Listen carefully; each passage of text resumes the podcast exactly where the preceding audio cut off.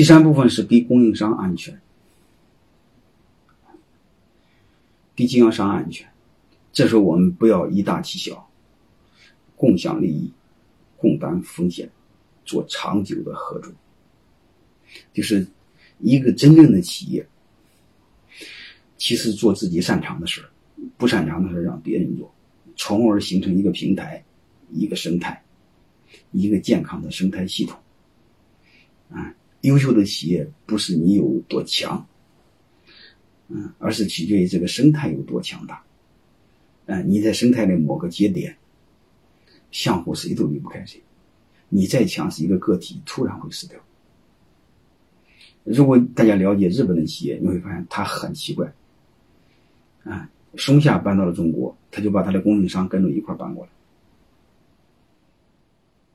嗯，而且你会发现，他基本上不换供应商，除非什么时候换供应商，他出现了新产品的时候，供应商重新招标。如果老产品，你看你的价格好，品质好，价格低，他也不要。他给供应商一定的安全，然后这样供应商心里才踏实，然后你的供应商才能有心情做研发。你老是为了你的利益，老压榨他，利润和刀片一样薄。我各位，他哪有心情做研发？他没有心情做研发，他为了你的这种情况下，他去应付你。你整体每个件儿供应商件儿供应商都很弱，你的企业整体能强吗？如果你真正明白的话，面对共同的难题，召开所有的上下游一起做研发，你看这种力量有多大？啊，所以更多的来说，企业我认为更多的把做成一个事儿放第一位，挣钱放把当做次产品，其实更有意义。嗯，就是说白了，建立一个有钱一块赚的一游戏就更有意义啊。如果你们再有真有胸怀，我更建议让你的供应商、经销商入你的股。你想想，你的优秀的员工就可以入你的股，成为你的合伙人。你的供应商、经销商为什么不可以呢？这样的话，是不是就更有意义？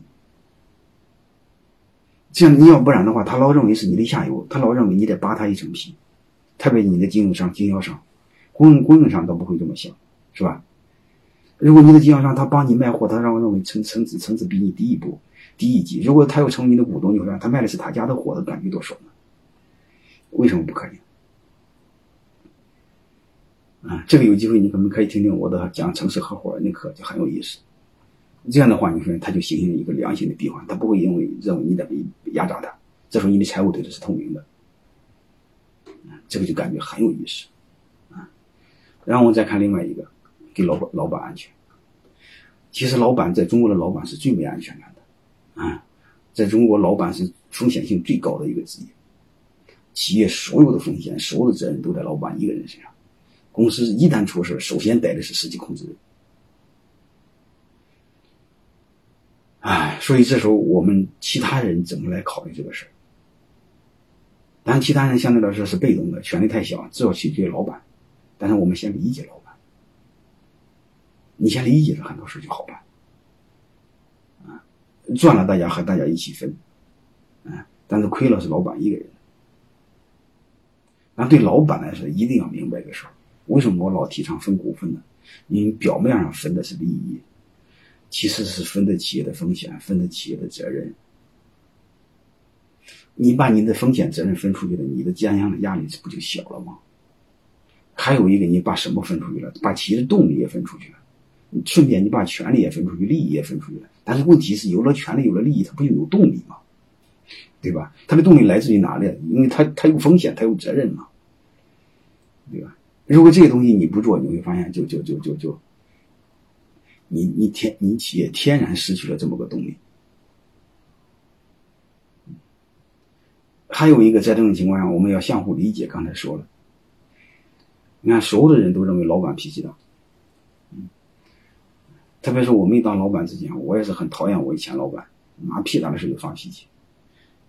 我当时就暗暗发誓，我要当老板的时候，一定要对弟兄们好着点，不能翻脸不认人，说发脾气就发脾气。结果我当了老板的时候，比我那前老板更不是个东西，嗯，更发脾气，嗯，为什么？因为所有的压力都在他身上，啊，所以我们其他的管理者们和老板在一起呢，一定要相互理解，啊，学会尽可能给他担当，同时也要给老板一个成长的空间。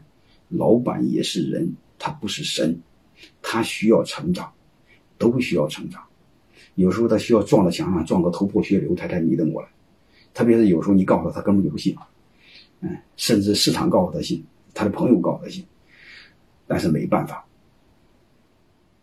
啊，你还是尽可能相互理解、相互了解，啊，好吧，我们彼此相互包容，一起成长，啊，第一，老板尽可能明白背后的道理；，第二，其他人要给老板一个成长空间；，还有一个要给社会安全。啊当雪崩的时候，没一没有一片这个雪花是无辜的，啊，社会是一个群体，我们都要相互考虑。你比如城管要考虑小贩他要活着，你仅仅是你的今天的工作，但是他可能今天就没命。啊，你拆不拆人家的房子，你可能也就你的工作，但是你让人家拆了房子之后，他就没地儿住。所以我们一定要首先是相互理解、相互尊重，尽可能找到共赢。你让别人安全，你才安全。人格上是平等的，特别是你有权利的时候，特别是信息不对称的时候，就是口罩还有假的，可恶至极。我们谁都可以对不起，你先对得起自己的良心，啊。还有一个，我相信上帝是公平的，啊，他这辈子不会不会回报你，他下辈子会回报你。啊，你既然你这辈子认为吃亏了，但是你心有积德了，不一样的道理但是有时候他会现实报，你这辈子做的不好，马上回报给你，马上让你倒霉。说白了，不管大环境是否成熟，是否让你很恼火，我们唯一能做的就是做好自己，就这么简单。还有一个，你放心好了。你唯有这样，才会让你心里踏实，心里更安全。嗯，真正让你心安的，其实背后是你的灵魂。钱不会让你心安，很踏踏实实的一番事业，有良心的一番事业让你心安，而且这个事业和大小无关，嗯，和你挣很多钱无关，和你能不能踏踏实实照顾好很多人有关。嗯，所以我以前经营泰山管理学院的时候。我还是有点梦想啊，有一个很大一片校区，嗯，然后怎么着呢？后来我突然发现，啊，我这些都做不到。嗯，我唯一能做到的就是，我有良心的做一个事儿，我能做多大就做多大，我尽可能的把能做的事做好，做不好我就不做。啊，所以我就提出了一个做小而美的商学院，尽自己的能力范围。尽自己的良心范围，踏踏实实做一个事儿，所以我提出了一个，让泰山管理院做小、做轻、做扁。